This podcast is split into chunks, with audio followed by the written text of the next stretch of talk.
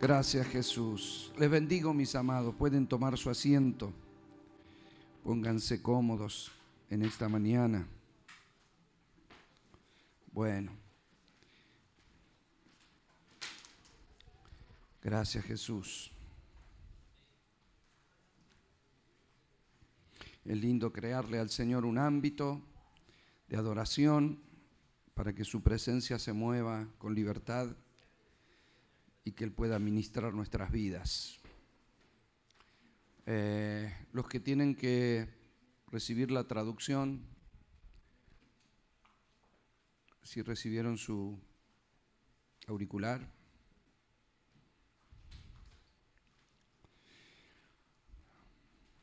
Bueno, estamos compartiendo una serie de mensajes desde que vine inclinados a gobernar nuestra herencia, comprender lo que implica gobernar lo que Dios nos ha otorgado en Cristo Jesús. Desde un principio yo les dije lo que Dios nos va a dar va a ser glorioso, no podemos imaginar todo lo que Él tiene para nuestra vida eternamente, pero sí debemos ser buenos administradores de lo que ya hemos recibido en Cristo Jesús, que por cierto es mucho. ¿eh? Hemos recibido mucho. La gracia del Señor no tiene límites hasta donde nos atrevamos a creer y hasta donde nos dé la luz de nuestro entendimiento, vamos a poder recibir mucho más de Dios, mucho más. Es como un adelanto de todo lo glorioso que vendrá sobre nuestra vida, pero no es poco, se lo puedo asegurar. Entonces vamos encontrando aquellas cosas que pueden ser un impedimento para que nosotros entendamos lo que Dios nos está dando o para que lo podamos gestionar, usufructuar en nuestra vida, que podamos nosotros hacer uso de lo que Dios nos ha dado. Y uno, yo se los comento y les digo, bueno, visitando muchos lugares, conociendo muchos hermanos, a uno se da cuenta de que lo que Dios nos habla en la palabra es extraordinario y lo que a veces vivimos no entonces parece que tuviéramos un Dios más grande en una Biblia que en una vida. Y no debe ser así. El mismo Dios que ordenó al mundo es el que debe ordenar nuestra vida. Es decir, si Él pudo ordenar la creación porque el Espíritu Santo se movió, ahora el Espíritu Santo habita dentro nuestro y no puede ordenar nuestra vida, algo está mal. ¿Verdad? Entonces la creación fue obediente a la palabra y Dios espera que nosotros también tengamos esa recepción, que no endurezcamos nuestro corazón, que no resistamos al Espíritu y que dejemos que Él trabaje con libertad nuestra vida, que podamos ser como barro fresco, que Él pueda moldear con nosotros su voluntad. Entonces yo creo que si nosotros comprendemos que ese mismo Dios que hizo milagros tan poderosos en la Biblia, habita dentro nuestro, bueno, es tiempo de que también se pueda ver resultados en nuestra vida. Siempre Dios hizo cosas de manera diferente, así que no estamos esperando que nos abra el mar, sería algo innecesario, pero sí que nos abra camino a todo lo que Él tiene para nuestra vida. Lo perfecto vendrá, pero hasta que venga lo perfecto trabajamos con lo que hemos recibido hasta el día de hoy. Entonces uno puede haber recibido mucho y vivir como si tuviera poco. Yo he conocido personas eh, que realmente tienen muchos recursos, pero viven como si no los tuvieran. ¿no? Son egoístas, avaros, no disfrutan. Y uno dice, pero ¿cómo? Si tiene tanto, ¿por qué no disfruta? No sé, guarda para no sé cuándo, ¿no? Porque muchos de ellos se mueren guardando, ¿no? Y no disfrutan en la vida lo que tienen y viven como si no tuvieran teniendo mucho.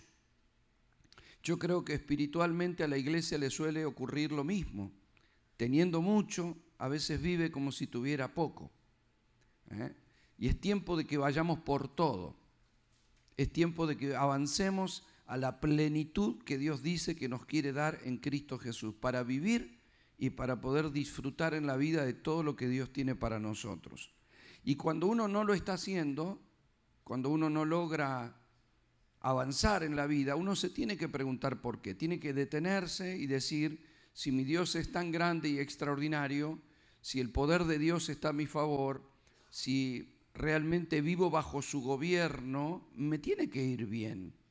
No que no voy a tener tormentas o dificultades o procesos.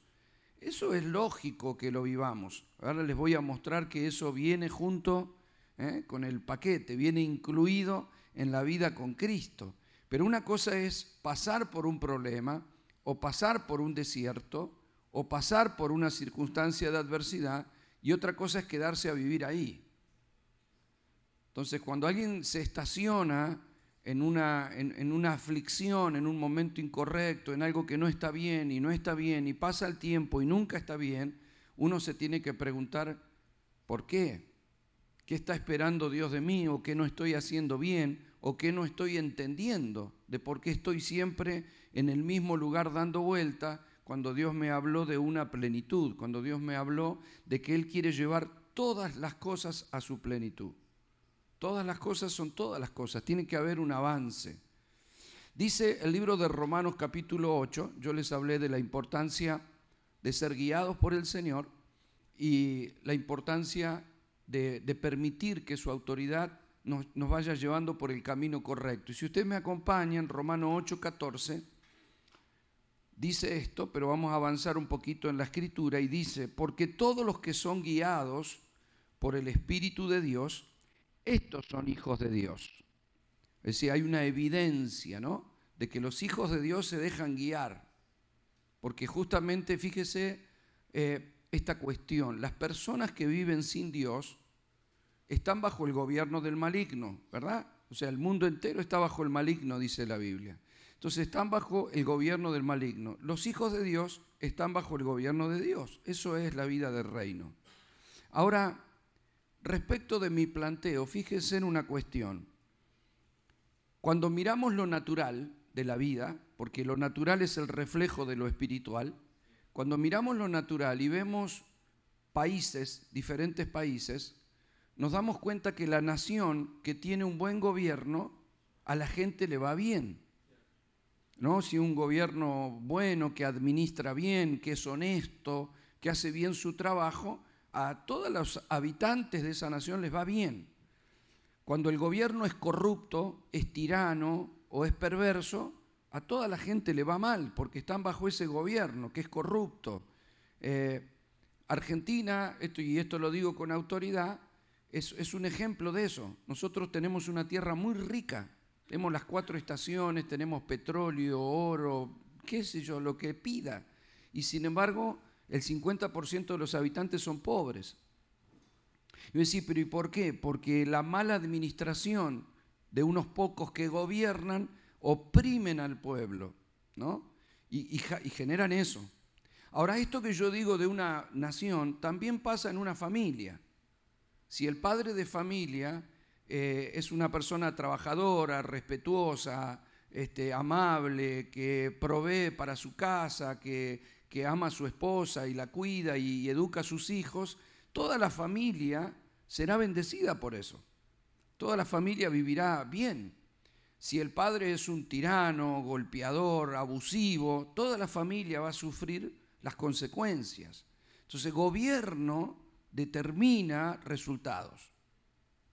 Ahora, si a la gente sin Dios la gobierna el diablo y a nosotros nos gobierna Dios, nos tiene que ir un poquito mejor, ¿verdad? O sea, no puedo, no puedo estar igual que el que gobierna el diablo. Se supone que en nuestros hogares hay una paz, que ellos no logran eh, una estabilidad emocional, una plenitud de vida. No, no, que no vamos a tener problemas. Cuando llueve, llueve para justos y para injustos. ¿sí?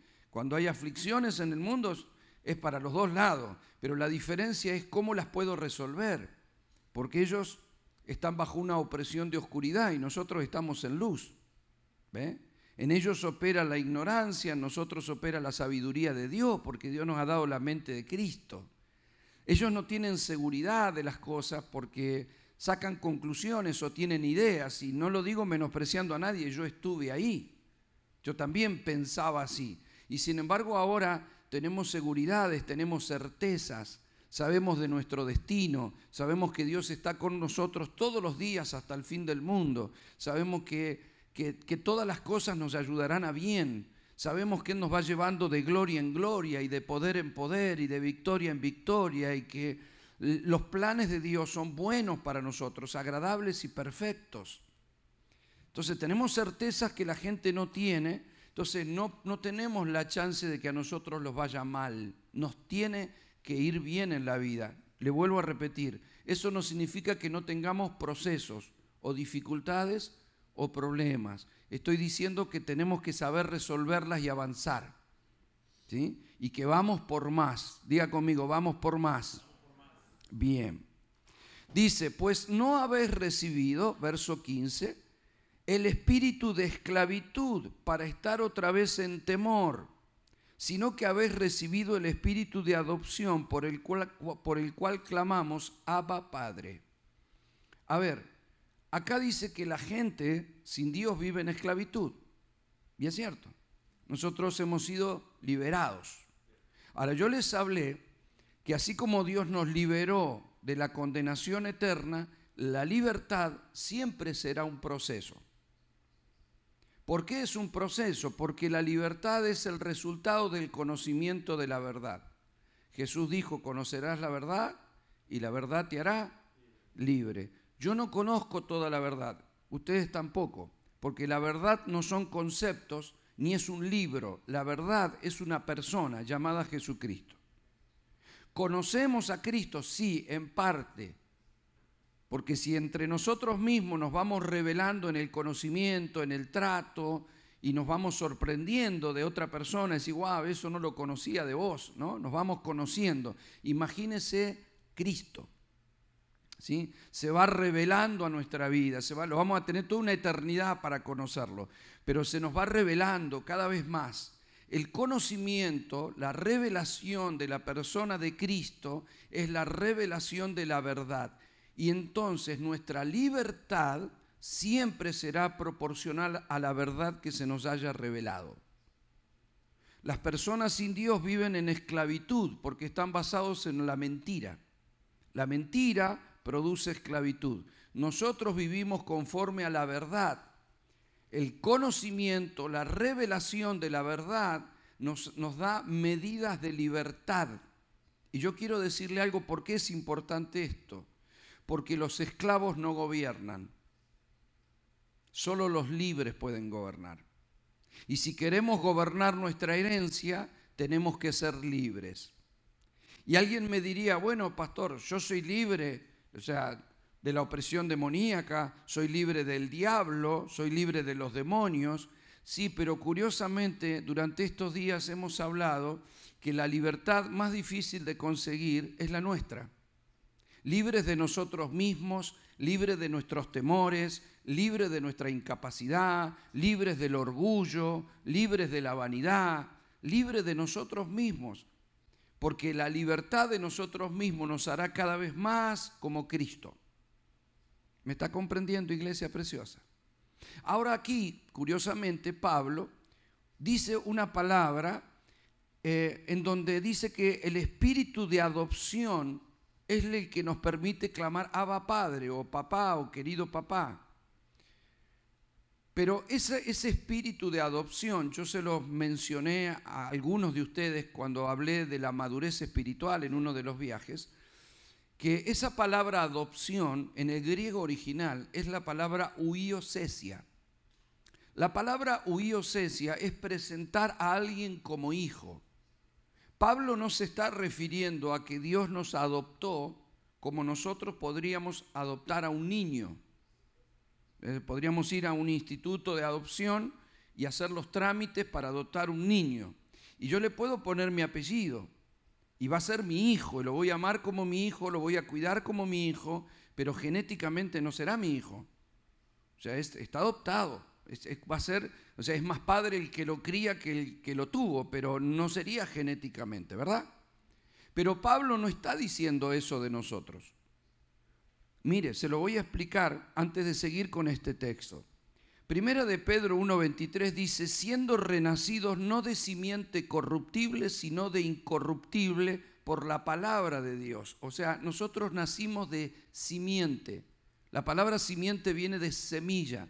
La semilla tiene una genética y produce una naturaleza. Nosotros fuimos sembrados con la semilla de Dios.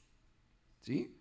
Cuando yo les dije el otro día, cuando un hombre siembra su semilla en el vientre de una mujer, el hijo que nacerá será genéticamente del que sembró la semilla. Fíjese lo que dice Primera de Juan 1:12. Mas a todos los que le recibieron, a los que creen en su nombre, les dio la potestad de ser hechos hijos de Dios, los cuales no son engendrados de sangre, ni de voluntad de carne, ni de voluntad de varón, sino de Dios. ¿Eh? Somos engendrados de Dios. ¿Por qué es importante comprender esto? Bueno, porque muchos han enseñado que simplemente somos adoptados, así como que Dios te recibe, ¿no? Nosotros somos hijos de Dios y tenemos la genética de Dios a través de la vida del Espíritu. Somos hijos legítimos. Y entonces somos herederos de Dios. Fíjese, vamos a volver a Romanos y, le voy a explicar algo. La palabra huiosesia que utiliza Pablo, esa palabra en griego, que es presentar al Hijo, es lo que hacían tradicionalmente en la sinagoga. En la sinagoga, cuando los hijos tenían de 12 a 14 años, los presentaban ante la, ante la, ante la gente como hijos. Y tenían otra presentación a la edad de, de, ser mayores, ahí es cuando ellos empezaban a leer las escrituras y podían compartir y podían acompañar a su papá a la sinagoga, pero había otra presentación pública en donde un padre presentaba a su hijo, lo traía y lo presentaba ante la comunidad. Usted sabe que el judío siempre trabajó en comunidad. Y la base del, progreso de su comunidad eh, es, la economía, ¿sí? Es, poder negociar entre ellos. Entonces presentaban a su hijo y decía, este es mi hijo amado. ¿eh? Entonces todos veían que ese era el hijo. Yo les presento a mi hijo. El día que el padre presentaba al hijo es porque el hijo podía representar al padre. ¿Comprende? El día que yo presento a mi hijo es porque mi hijo me puede representar a mí. ¿Qué quiere decir eso? Que si ustedes quieren hacer un negocio conmigo, es lo mismo que lo hagan con mi hijo. Porque yo ya lo presenté. ¿Sí? Mientras era niño, no, porque es niño. Lo estoy criando, está bajo tutores y curadores, está, ahí lo tienen protegiéndolo, pero cuando ya creció, él está listo, lo presento en sociedad. Eso fue lo que hizo el Señor, cuando Jesús fue a bautizarse, recuerdan ustedes, él comienza su ministerio a la edad de los 30 años, porque 30 años era la edad en que los sacerdotes ejercían sus funciones. Empezaban a los 30 años a ejercer sus funciones, se consideraba que era la plenitud de la vida de una persona para empezar con un ministerio. Entonces Jesús va, a bautizarse al Jordán con Juan y el Señor, el Padre, habla desde el cielo y lo presenta en sociedad. Y le dice, este es mi huíos. De ahí donde viene la palabra cesia. Este es mi huíos, este es mi hijo amado en quien tengo complacencia. Él lo presenta y a partir de ahí él comienza a representar al Padre. Antes hacía trabajos de carpintería, ¿verdad? representaba más a José que al padre. De hecho, cuando era pequeño, que estaba en la sinagoga, él dijo, en los negocios del Padre me es necesario estar, pero no, era, era la edad en la que se presentaba a los niños, pero no podían hacer negocios todavía. A los 30 años, como el negocio del Padre tenía que ver y estaba vinculado con el sacerdocio, el Padre lo presenta en sociedad. Entonces, cuando nosotros maduramos, viene un estadio de representación para con Dios. O sea, viene una etapa en donde nosotros somos embajadores. Los embajadores son representantes de Dios. Por eso la importancia de madurar, para que representemos más al cielo que a la tierra. ¿Eh? Que podamos representar a Dios como hijos amados. Ahora volvamos a Romanos. Dice, el Espíritu mismo da testimonio a nuestro espíritu de que somos hijos de Dios. Es decir, cuando alguien está dudando, habría que ver si tiene el Espíritu, porque si tenés el Espíritu, el Espíritu Santo te da testimonio a tu espíritu de que sos un hijo de Dios. Y si hijos, también herederos. Herederos de Dios y coherederos con Cristo, si es, que si, si es que padecemos juntamente con Él, para que juntamente con Él seamos glorificados. Es decir, somos herederos de Dios y coherederos. Co, fíjese que es la misma palabra, por lo menos en español, es heredero y se le agrega co, que significa junto. Soy un heredero junto con Cristo. ¿Sí? Yo sé que la palabra en inglés es diferente, pero aquí hay una asociación de algo que les quiero mostrar y, de lo cual quiero desarrollar hoy. Pero ya vamos a volver. Dice el verso 18, tengo por cierto que las aflicciones del tiempo presente, ve que viene junto con el paquete, dice, no son comparables con la gloria venidera que nosotros ha de manifestarse, porque el anhelo ardiente de la creación es el aguardar la manifestación de los hijos de Dios. O sea, toda la creación espera que los hijos de Dios podamos manifestarnos. Lo que va a venir va a ser glorioso. Dice, con la gloria venidera que nosotros ha de manifestarse, va a ser glorioso. Pero mientras tanto, y aunque a veces vivamos aflicciones, ya tenemos a Cristo, ya somos herederos, somos coherederos con Él. ¿Ve? Y acá es donde yo quisiera, porque esta palabra coheredero implica que heredo junto. Hay una palabra en español que a mí me pegó mucho en, mi corazón, yo sé que en inglés no va a ser así, pero me van a poder entender, que es cuando yo empecé a pensar en la palabra coheredero, que somos herederos junto con Él, que vamos a recibir la, misma herencia, Él nos comparte todo lo que, le, lo que le viene a Él, Él los comparte, ¿no? Y entonces empecé a repetir en mi corazón la palabra coheredero, porque somos coherederos y decía, nosotros tenemos la misma herencia, es la misma herencia. Y meditaba sobre eso pensando, y ahí es donde en español surge lo que es la palabra coherencia. Cuando uno une la palabra coherencia y la dice toda junta, es la palabra coherencia. No sé cómo se dice en inglés, pero la coherencia es, es, poder pensar. Herencia es algo que se junta, algo que viene sobre mí. ¿Ve? Algo que viene a mi vida por un derecho. La coherencia es lo que nos une entre lo que pensamos y lo que debemos vivir. Por ejemplo, si hace mucho calor y yo digo, ¿qué calor que hace? Y me pongo con un tapado y con guante y con una gorra y una bufanda y digo, ¿qué calor que hace? Usted diría, qué incoherente, porque si dice que hace calor, ¿para qué se abriga tanto? Se supone que si hace calor, me saco el abrigo y me visto de manera tal que no sufra el calor, porque tiene que haber una coherencia entre lo que estoy diciendo y lo que estoy viviendo.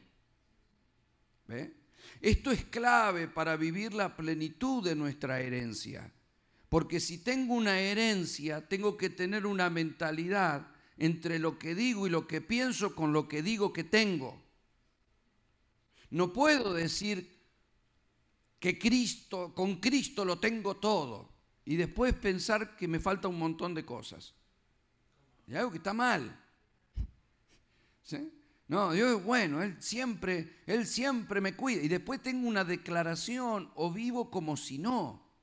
Todo lo puedo en Cristo. Y después digo, no, no, pero no puedo.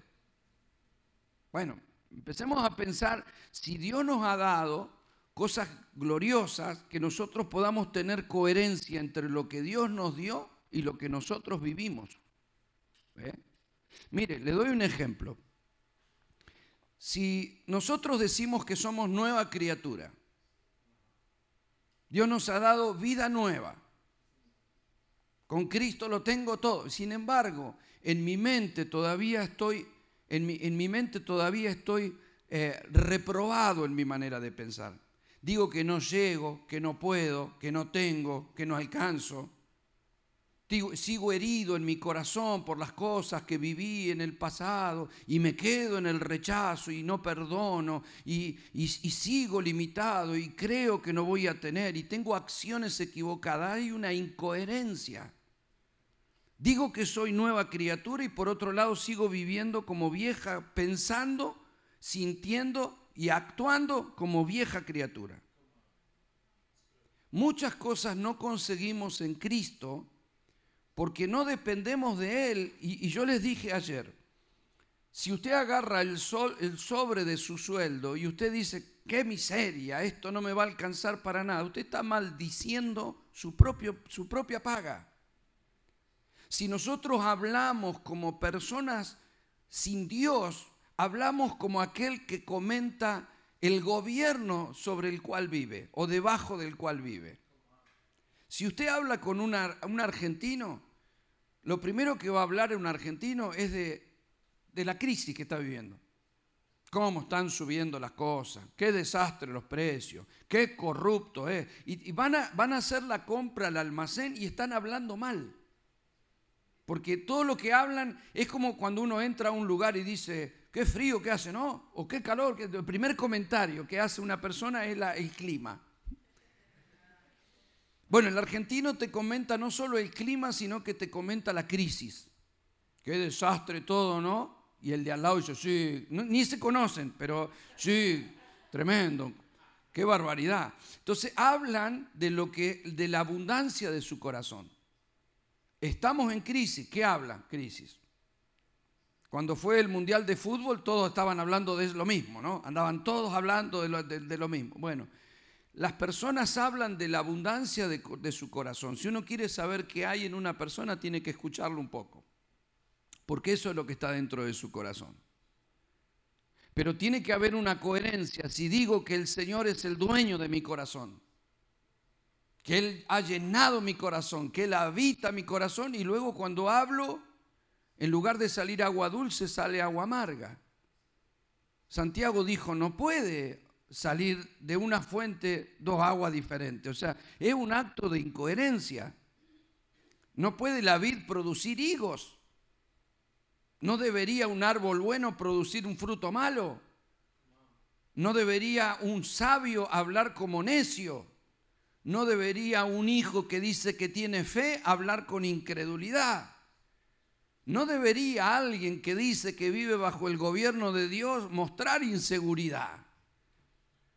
¿No debería ser parte de nuestra vida el comentario de temor continuo porque nosotros estamos seguros en el Señor? De lo contrario, parecemos como los discípulos en la barca en medio de la tormenta, ¿verdad? Ahí vamos a morir maestro, hace algo. Estaban desesperados. ¿Eh? Pero Jesús estaba tranquilo, estaba confiado, había coherencia entre lo que él sabía que era y para qué había venido y, su condición. Para los demás no era coherente. Los demás, los demás creían que ellos eran coherentes, porque, a ver, si hay una tormenta, cualquiera se asusta, ¿o no? Ahora, imagínenselo a Jesús asustado nos vamos a morir, nos vamos a... O sea, ¿no dijo el Padre que ibas a morir en la cruz? O sea, sería incoherente que Él se asustara porque Él sabe que todo está bajo control. O sea, esa es la coherencia. Él podía descansar en paz porque tenía paz. Ahora, si yo digo que tengo paz y usted me ve desesperado, pues no hay coherencia. ¿eh? Dice que con Cristo todo lo puede, pero después tiene miedo. O sea, ¿cómo? ¿Ah? Entonces Jesús ah, era coherente entre sus actos y sus dichos. Él comprendía quién era y nosotros tenemos que entrar en dimensiones de coherencia. Es decir, tenemos que hablar fe, vivir fe y hablar desde nuestra nueva naturaleza. Debemos pensar con la mente de Cristo, no con la vieja naturaleza de nuestro pensamiento. Nuestro pensamiento nos dice, no voy a poder, no voy a llegar, no voy a tener, no voy a alcanzar. Y cuando usted habla con alguien y le comenta su proyecto, por ejemplo, tengo un proyecto de un negocio, si habla con alguien, te va a decir, bueno, cuidado con esto, cuidado con aquello. Mirá que yo conozco un caso que hicieron lo mismo, no le funcionó fíjate bien si después no podés pagar la cuota, mirá que se pone bravo y te vas a meter en deuda y después no vas a poder salir y, ya te sembró duda, porque O sea, le abriste tu corazón a esa persona y después va a decir, no, mejor no, porque a ver si no podemos. Es un acto de incoherencia. Si Dios está conmigo y digo que vivo bajo su gobierno y el proyecto que voy a ejecutar es el camino por donde Dios me está llevando, ¿qué es lo que no voy a tener? Yo solo me tengo que asegurar que estoy caminando en la dirección de Dios. Después olvídelo que si Dios te dice que vayas por ahí, no te faltará nada. Absolutamente nada. Si Dios te dijo, Dios te provee.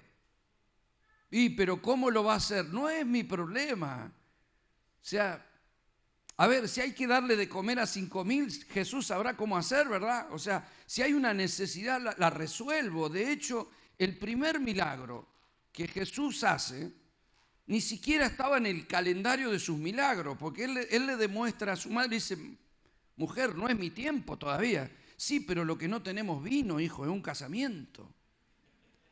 Se han quedado sin vino. Y es como que Jesús le dice, ¿qué querés que haga yo? No es mi problema. O sea, ya. Sí, pero vos podés hacer algo. ¿Va? Y tenía capacidad de resolver. Amado, la iglesia va a entrar, créame, en dimensiones sobrenaturales cuando piense sobrenaturalmente, cuando le crea a Dios que no es hasta donde nosotros podemos, sino hasta donde Él dice. Créalo, amado, es así. No lo estoy empujando a que sea más atrevido, no, le estoy diciendo que tenemos que vivir por fe. Y si una persona de pronto fue y se compró un auto en 70 cuotas porque sabe que puede pagarlo, usted puede hacer lo mismo. La diferencia es que nosotros le ponemos el pescadito eh, al auto, le ponemos un calco y le damos gracias al Señor. Pero estamos haciendo lo mismo que cualquier persona si vamos hasta donde podemos nada más. El tema es si Dios me lo dijo. Si Dios me dijo voy a poder, listo, punto, se terminó. Por eso necesitamos buscar dirección de Dios. Porque los que son guiados por el Espíritu, estos son hijos de Dios. Entonces tengo que saber si Dios quiere, nada más.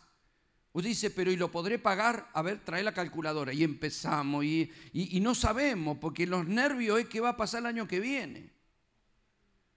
Lo que no, eso no importa. Yo no tengo que mirar el pronóstico político, yo no tengo que mirar el pronóstico económico, yo no necesito la calculadora, yo lo que necesito es una palabra que salga de la boca de Dios. Porque si Dios me dice que lo compre, punto. Amado, hay algo que tenemos que dejar, y yo, yo lo he mencionado, pero, pero lo vamos a volver a mencionar. La fe no tiene nada que ver con nuestros deseos puede que coincida con nuestro deseo, pero eso no es fe. La gente sin Dios, la gente que no conoce a Dios, también dice tener fe, ¿o no? Tienen fe en una virgen, tienen fe en un santo y tienen fe que van a hacer ciertas cosas. Yo tengo fe que vamos a ganar el partido y a la tarde, tengo fe que voy a poder comprar tal cosa, tengo fe que voy a pagar. La gente también tiene fe, si no, no se metería. La gente, ¿por qué pone un negocio? porque tiene fe de que el negocio va a funcionar. Pero esa es una fe humana. La fe humana no tiene una, un fundamento. La fe humana solo es la expresión de una corazonada. Yo creo que voy a poder pagar. Y me metí. Y hay gente que son bravos, que son valientes, ¿no? que se meten y hacen negocio porque ellos creen. Esa no es fe para nosotros. La diferencia de esa fe con la fe del reino es que la fe del reino viene por el oír y el oír la palabra de Dios. Entonces yo solo tengo fe si Dios me habló. Si Dios no me habló, no tengo fe, solo tengo un deseo. ¿Comprende la diferencia? Por ejemplo, si yo paso por una casa que me gusta y la miro y digo, ay Señor, dame esta casa, me encanta esta casa, ¿cómo me gustaría comprar esa casa? Porque está a la venta para colmo. Entonces yo puedo pasar todos los días y decir, ¿sabe qué? Yo creo que Dios me va a dar esa casa. Y vengo y le digo a todos ustedes, porque son mis hermanos, que Dios me va a dar esa casa. Tengo una fe, tengo una fe, Dios me la va a dar, Dios me la va a dar, y Dios me la va a dar. y lo declaro y lo hablo. Y eso parece bueno porque eso nos enseñaron que hay que hacerlo, ¿verdad? El problema es que usted me tendría que decir, pastor, ¿el Señor le habló? Bueno, no, no me ha dicho nada, pero yo tengo fe. No, no tengo fe, tengo un deseo. Fe es una cuestión legal, no emocional. Fe es Dios. Cuando yo pasé por esa casa, el Espíritu Santo me dijo, hijo, esa casa será tuya. Ese es mi derecho de fe. ¿Comprende? Porque la fe siempre está basada en una palabra. Cuando Noé edificó un arca, dice que lo hizo por la fe, pero porque Dios le habló. No es que el tipo amaneció una mañana con la idea de edificar un barco. Y yo sé que va a flotar. Y tengo una fe que va a flotar. No, Dios le dijo que edificara un barco. Esa es la fe. La fe de Abraham es que Dios le dijo que iba a tener un hijo, no que él quería tener un hijo. Fe no es lo que quiero, fe es lo que Dios quiere. Fe es lo que Dios dice. Ese es mi documento legal. Amado, cuando alguien te paga con un cheque, vos vas al banco con un documento, vas a buscar el dinero. Es una legalidad. Usted no va al cajero así como que, ay, tengo unas ganas de que esta mañana me den dinero. ¿No me daría 10 mil dólares? Y el cajero te va a mirar y decir, pero ¿y por qué tendría que dárselo? Ay, porque tengo una fe de que esta mañana me lo va a dar. Tengo una fe de que usted, no sé cómo, pero que me lo va a dar. El cajero te va a decir, perdóneme, pero si usted no tiene un documento que respalde lo que usted viene a buscar, yo no le puedo dar un centavo. Porque un cajero de banco no trabaja por emoción, trabaja con legalidad. El reino se mueve con legalidad.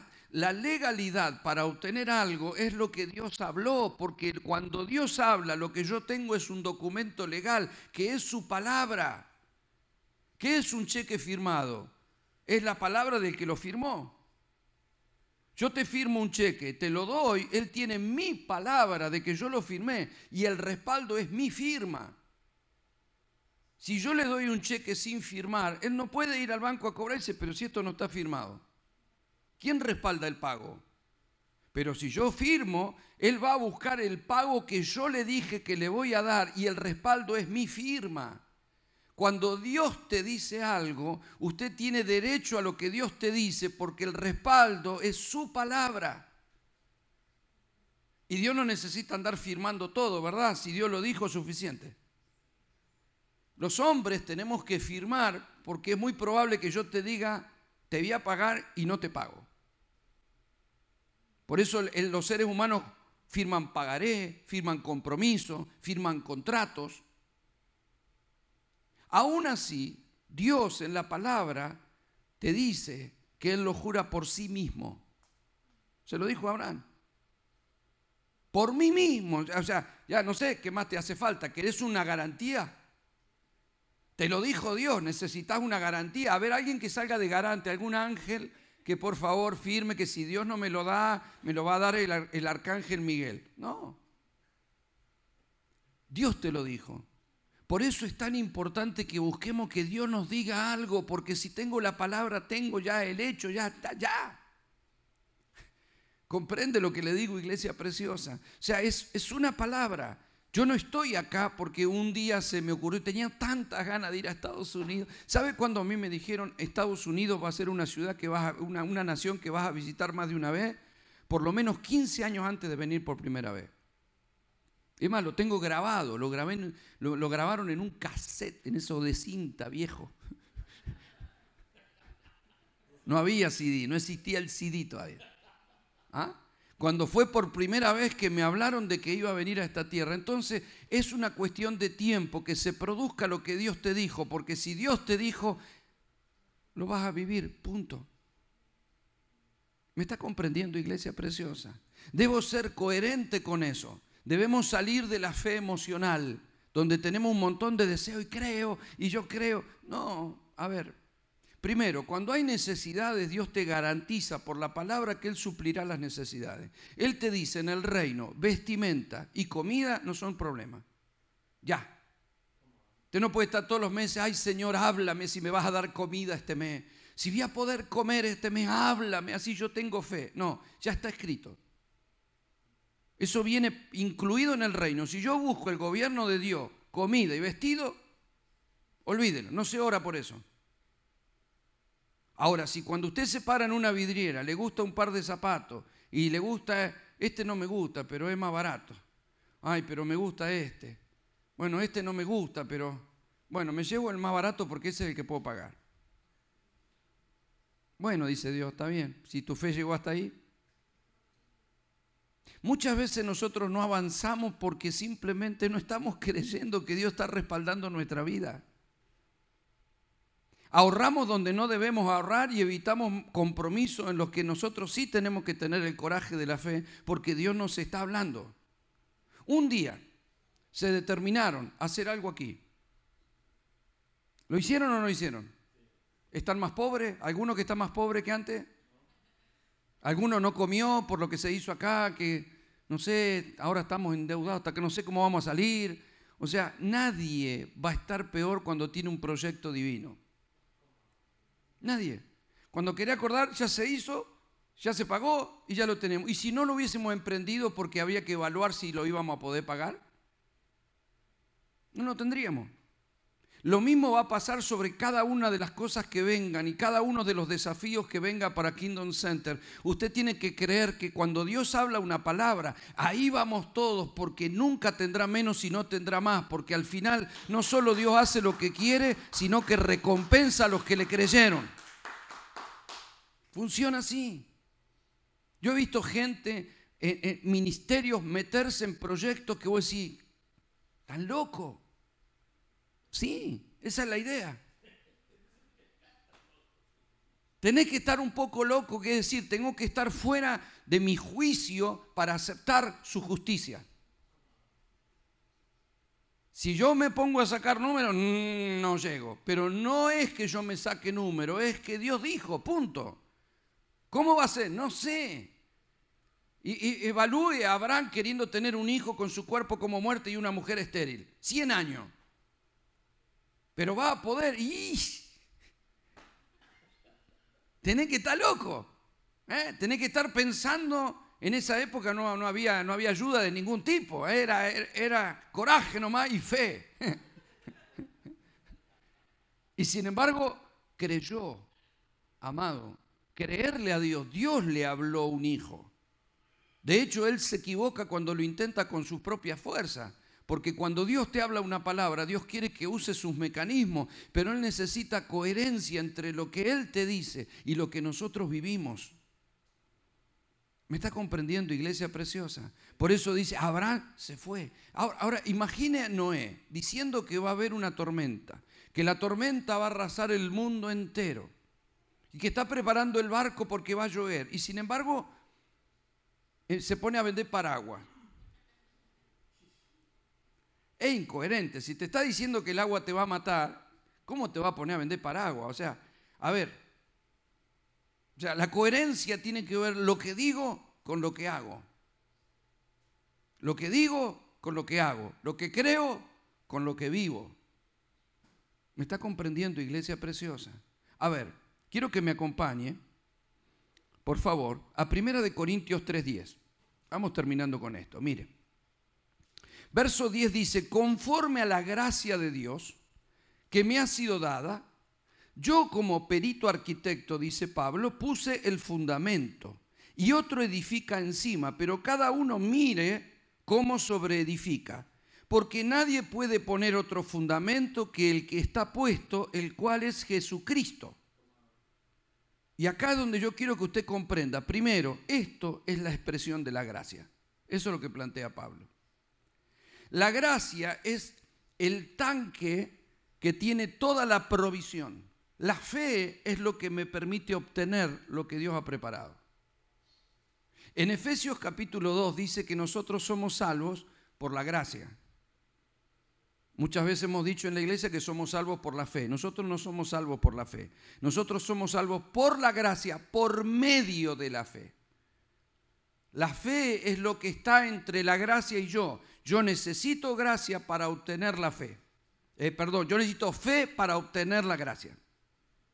¿Ve? Entonces, todo lo que Dios nos ha otorgado está en la nube, que es la gracia. La gracia lo tiene todo, no lo que yo merezco, todo lo que Cristo, esa es su herencia, la gracia.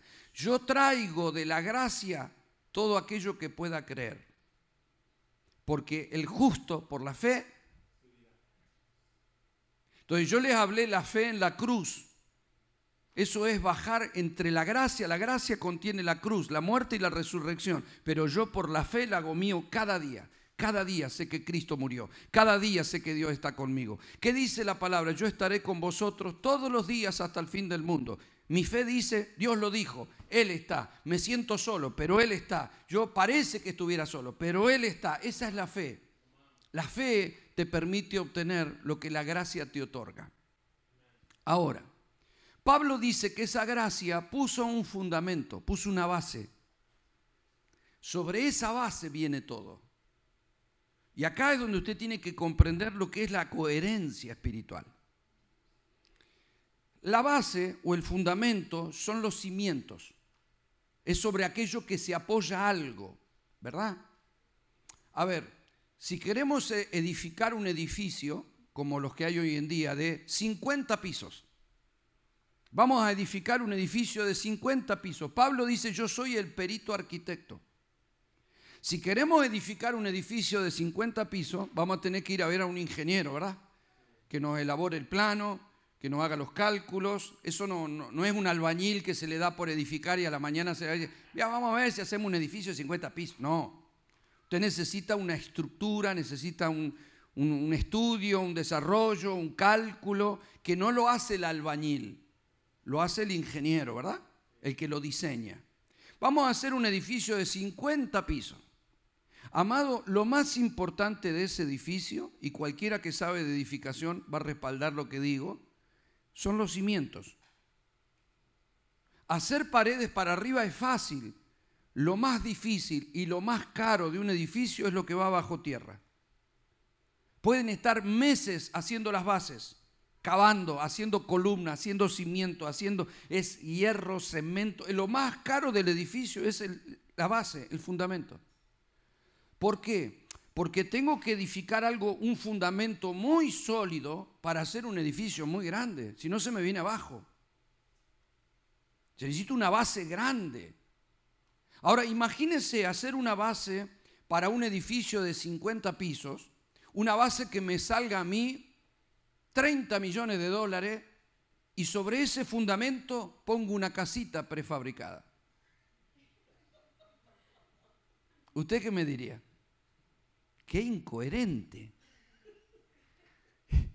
Estuvo cavando, metió máquina, hizo pilotes, hizo unas columnas así de cemento, fierro. Cuando terminó la base, armó una casita, dos habitaciones y un baño. Sirius, es un incoherente. Gastó 30 millones de dólares en las bases y, y arriba puso algo que vale 5 mil dólares. ¿Dónde va a vivir? No, en la casita. Pero no se va a venir abajo, ¿eh? Amado, el fundamento de los proyectos de tu vida es Cristo. Mostrame tu proyecto. La base en mi vida es Cristo. Mostrame que vas a edificar sobre Cristo. ¿Me está comprendiendo la idea, verdad? O sea, si hay algo tan costoso que es lo que me sostiene, ¿qué voy a hacer sobre lo que me sostiene? Lo mismo que cualquier persona sin ese fundamento. No, porque esa persona no tiene fundamento en su vida, no puede edificar mucho. Yo tengo a Cristo, yo estoy parado sobre Cristo. A mí no me va a derribar un terremoto, estoy parado sobre Cristo. ¿Qué voy a edificar sobre Cristo? ¿Cuál es tu proyecto? ¿Hasta dónde pensás poner ahí arriba? ¿Qué vas a poner ahí? ¿Me está comprendiendo, iglesia preciosa? Necesitamos tener coherencia entre el que hizo las bases y lo que pretende edificar el Señor. No somos un grupo de evangélicos que viene al culto el domingo. No, hermano, Dios no puso semejante fundamento para eso. ¿Cómo te va? Eh, estoy contento, nomás, gracias a Dios, estoy contento. Dios dice, no puedo edificar semejante fundamento para que vos estés contento. Y hoy no, hoy no estoy tan contento, más o menos, ando mal, hermano, mucho problema. Pero si yo eso ya lo hacía cuando no tenía a Dios, ahora tengo a Cristo, ahora el fundamento, la base de tu hogar es Cristo. O sea, yo entiendo que se le caiga un matrimonio y una familia a alguien que no tenga fundamento. Yo lo entiendo, lo entiendo. ¿Cómo no lo voy a entender? Se le cayó la familia. Y claro, porque, porque no tienen dónde apoyarla. Edifican sobre la arena y se cayó. Pero nosotros con semejantes bases andar temblando. No, las bases son antisísmicas. Las bases son indestructibles, las bases son sólidas, las bases son firmes, no te puede derribar un temporal, porque aflicciones, claro que vamos a tener, pero nuestra herencia dice que vamos a estar firmes en Cristo Jesús para la alabanza de su nombre. Dele un aplauso fuerte al Rey de Gloria. Póngase de pie en esta mañana. Vamos, apláudale al Señor con sus ganas. Aleluya.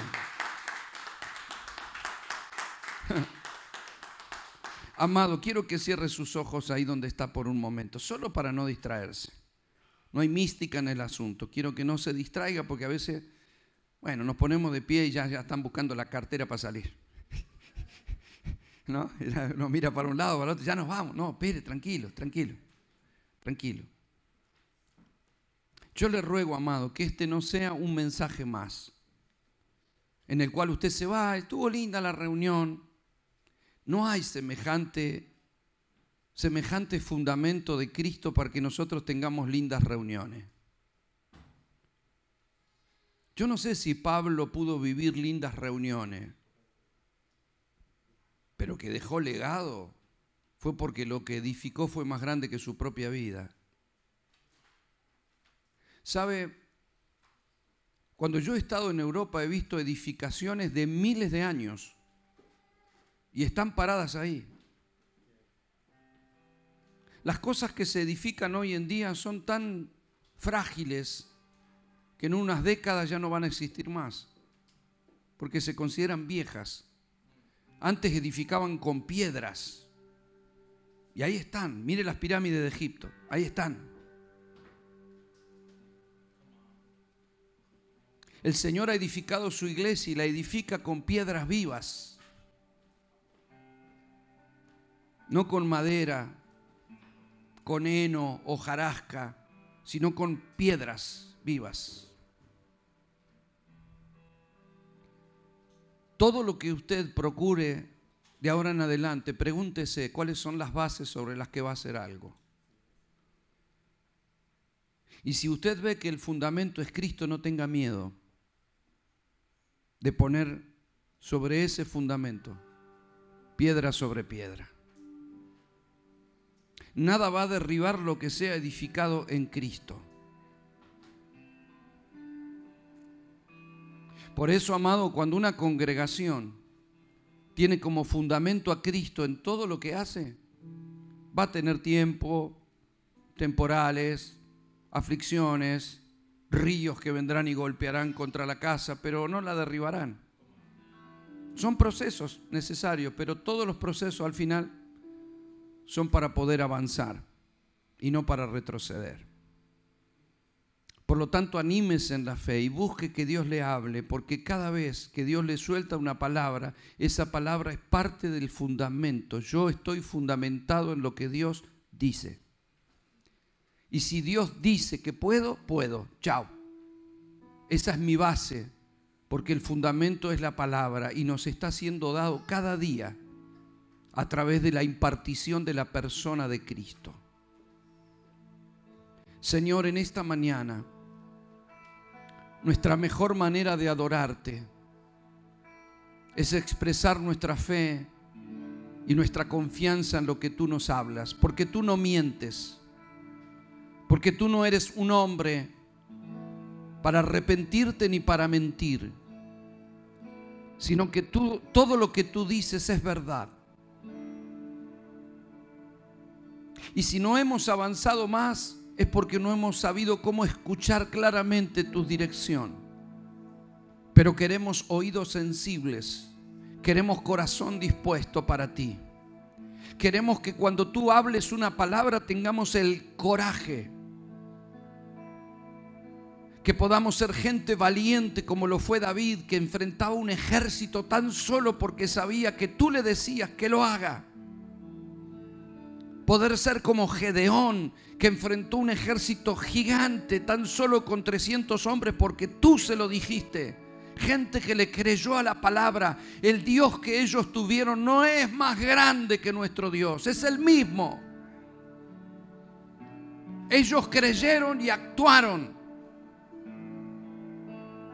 Nosotros queremos vivir hoy la plenitud de la fe y el poder del reino. Padre, nuestro corazón está dispuesto. Glorifícate, glorifícate una vez más. Adórele, iglesia preciosa, al Señor. Adórele esta mañana.